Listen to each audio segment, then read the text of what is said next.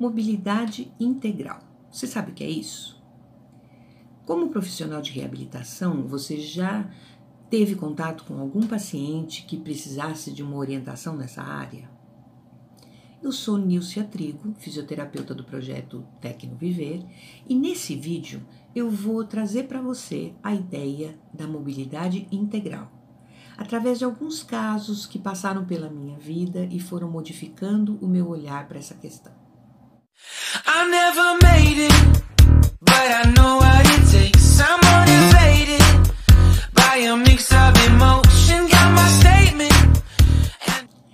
Quando eu falo de mobilidade integral, eu falo de algo que vai além do que simplesmente os equipamentos que a gente usa para a pessoa com deficiência e para que ela se desloque nos ambientes. Eu falo também além das ações que são planejadas para que a urbe, a comunidade, a cidade esteja de acordo para que essa pessoa consiga transitar nela. E eu falo ainda além da própria condição da pessoa e do que pode ser alterado, melhorado, para que ela consiga melhorar sua performance na marcha ou no seu deslocamento. Quando eu penso na dificuldade que alguns dos meus pacientes de tempos atrás passavam e os de hoje ainda passam, eu vejo que muito pouca coisa se alterou nesse quadro. Eu fico pensando, onde é que está a falha? Será que nós, profissionais ligados a, diretamente à pessoa com a deficiência física, não estamos de alguma forma nos omitindo? Quando eu penso que há pouquíssimo tempo uma mulher cadeirante não conseguia sair da casa dela Onde é que está o direito dela de ir e vir? Essa pessoa em questão tinha um equipamento, um equipamento adequado para ela. Ela tinha uma cadeira para hemiplégicos, que pode ser conduzida por uma mão só. Então, com isso, ela se virava muito bem na casa dela, dava de conta de tudo mesmo. Mesmo estando parética de um lado do corpo. Então, a questão da mobilidade estava resolvida? Não, porque ela não conseguia sair da sua casa. Isso porque tinha uma escada de madeira na frente da casa dela, é, sem corrimão. Tinha parede só de um dos lados, uma parede baixa de um dos lados, do outro lado nem tinha parede, era um precipício. Então, ela sozinha, ela não poderia jamais sair de casa. Com ajuda, era muito difícil e perigoso. Então, aos poucos, ela e as pessoas ao seu redor foram se acostumando com essa limitação, até o ponto que ela não saía mais de casa. A sorte dela é que ela estava sendo atendida pelo serviço público, porque a fisioterapeuta do programa de atendimento domiciliar da prefeitura, junto com a gente lá da secretaria, principalmente a nossa assistente social, foram atrás, moveram tudo que podia ser movido, uh, a família, o serviço de obras da prefeitura, o Ministério Público, até conseguirem que ela se mudasse para uma casa com acesso à rua e ganhasse finalmente a possibilidade de ir e vir. Ah, Nilson, mas será que a gente, como físio, TO ou mesmo fisiatra, tem alguma coisa a ver com isso? Nós temos responsabilidade por coisas como essa? Aí é que tá. É isso que eu chamo de mobilidade integral. Mobilidade integral não é um método, é um conceito. É esse olhar diferente. A gente não está acostumado com isso. É essa mobilidade integral que deveria permear nossa visão sobre os nossos casos, sobre os nossos pacientes. Pensar em mobilidade integral é ter coragem de pensar e agir fora da caixa. Você se sente assim também? Eu, às vezes, me sinto engessada pelas técnicas e métodos, especializações, categorias. Você que está me assistindo ou está me ouvindo pode ser um profissional que está aí no interior do nosso Brasil, trabalhando junto com comunidades carentes e que, se não for por você, não vai ter ninguém que vai dar conta dessa demanda do paciente. Esse nosso paciente está no mundo real, onde a dificuldade é real, onde tem muita gente bem intencionada querendo ajudar, mas sem nenhuma base, sem nenhum conhecimento. E aí, o nosso paciente, que a gente atende bonitinho lá no consultório, até indica um equipamento legal, adequado, fica exposto e não orientado ou desorientado em todo o resto da vida dele.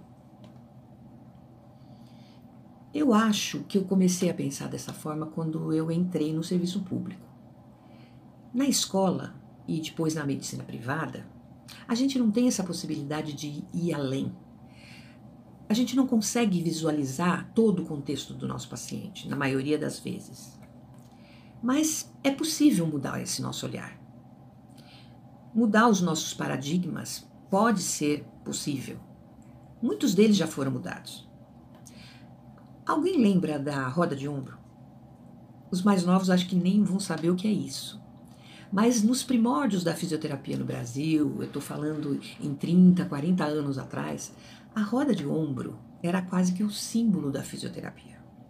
Não tinha um ginásio de físio que não ostentasse na parede uma roda de ombro. E ela caiu por terra. Hoje, se você souber o que é uma roda de ombro, você também sabe que não deve usá-la. Então, se a gente pode considerar que nós podemos alterar o nosso modo de pensar e agir diante do nosso paciente, nós vamos poder sim ampliar o nosso olhar quando se trata da mobilidade dele. Por que não?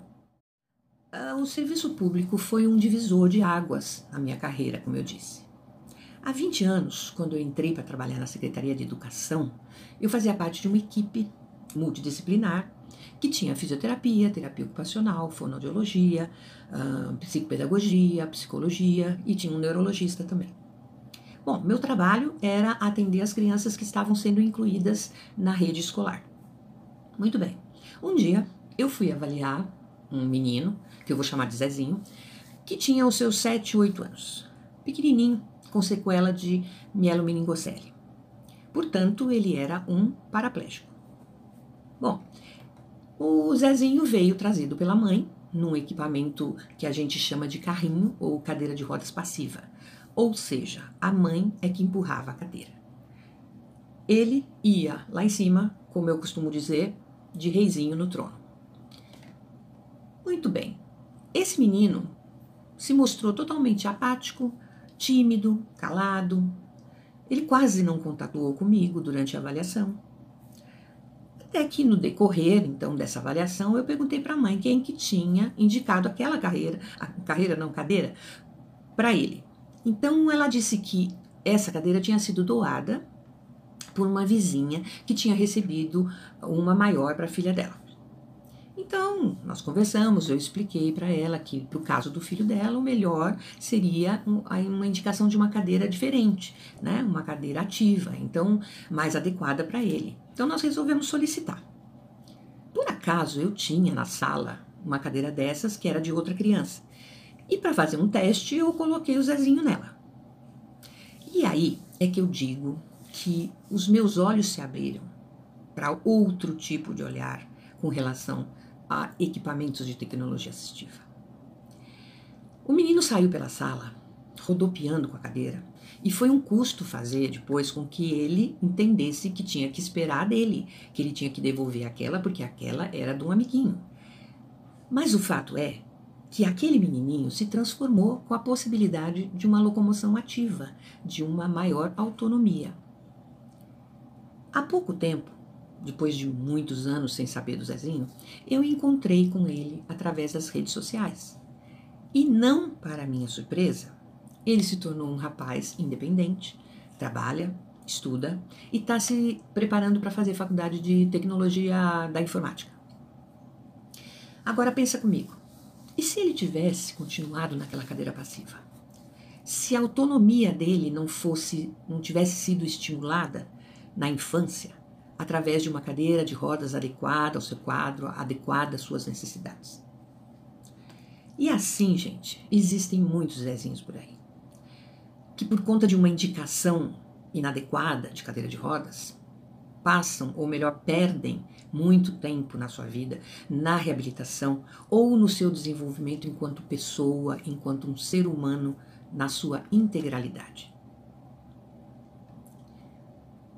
Outro caso que eu me lembro, e eu quero compartilhar com vocês porque eu acho que ajuda a gente a entender essa ideia de mobilidade integral, é a de um homem paraplégico por sequela de acidente de carro que foi convidado para participar de um passeio ciclístico promovido pela secretaria onde eu trabalho.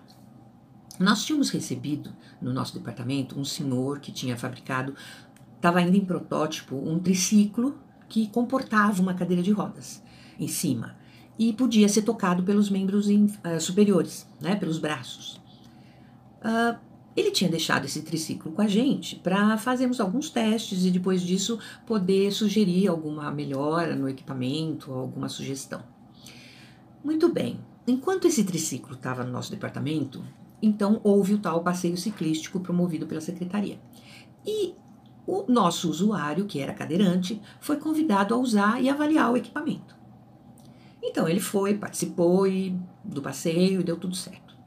Mas quando foi perguntado para ele o, que, ti, o que, que ele tinha achado do equipamento, se ele tinha alguma sugestão ou alguma crítica para a gente poder passar para o fabricante né, a resposta é, dele, né?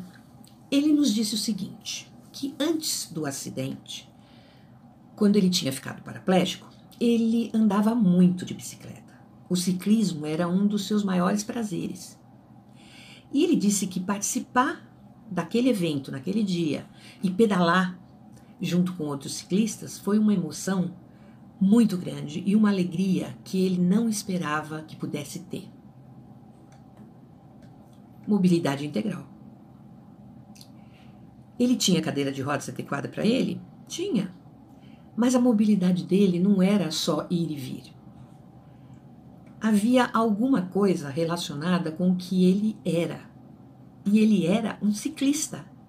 Amador, mas um ciclista. Então, quando a gente olha de uma maneira mais ampla, a gente consegue chegar a essas questões mais profundas, mas que precisam de uma visão técnica, que é da nossa competência. Para finalizar, um outro caso, esse mais recente, que me chamou a atenção foi a de um garoto que eu havia entregado uma cadeira de roda há uns quatro anos atrás. Eu vou chamar ele de Joãozinho. Então, o Joãozinho tem sequela de encefalopatia crônica não evolutiva, paralisia cerebral. Ele tem acometimento dos quatro membros, mas maior nos membros inferiores. Portanto, ele consegue tocar a sua cadeira de rodas com uma certa autonomia. Lá atrás, quando ele tinha 12 anos, ele recebeu uma cadeira tipo padrão, num tamanho juvenil, que era o que ele precisava. Ele tocava essa cadeira normalmente e fazia todas as suas atividades, escola, lazer, terapias, eh, e inclusive participava e ainda participa do treino de remo de uma universidade aqui em São Paulo. Há cerca de uns seis meses, eu fiz uma nova avaliação para a troca da cadeira de, de, de, rodas dele. E eu percebi que ele tinha crescido bastante e que eu já poderia solicitar uma cadeira de tamanho adulto. Então, eu parti para uma cadeira ativa, dessas sem apoio de braços e bem leve. Né? Elas, em geral, elas pesam cerca de 11, 10 a 11 quilos, contra os 17 quilos da antiga que ele usava. Semana passada eu fiz a entrega dessa cadeira. Eu confesso que, apesar de tantos anos nessa história, eu ainda me emociono muito quando eu vejo a alegria estampada no rosto da pessoa quando ela se vê num equipamento que realmente vai ajudá-la a viver melhor. Ele rodopiou, manejou a cadeira com aquele sorrisão no rosto e eu tenho certeza que aquele equipamento vai possibilitar que o Joãozinho se desenvolva em todo o seu potencial com, como um ser humano integral. Então, quando eu falo em mobilidade integral, é isso que eu quero dizer. É nisso que eu penso. Aquilo que faz com que a pessoa se mova, o desejo, a intenção, a pulsão, como dizem os especialistas. Eu tive um fofo de um paciente que hoje está com 20 e poucos anos.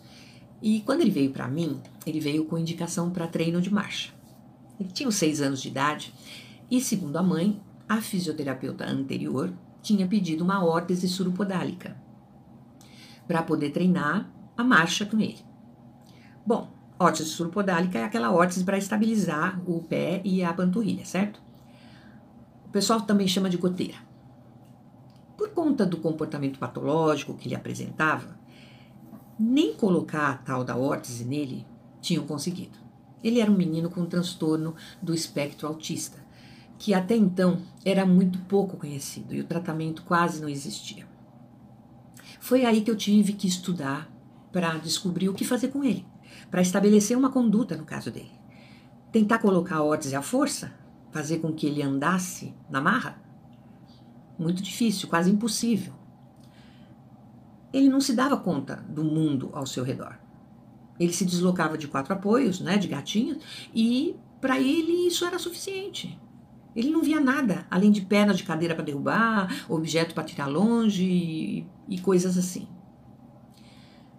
Era isso que ele fazia, mas não necessariamente isso lhe dava prazer.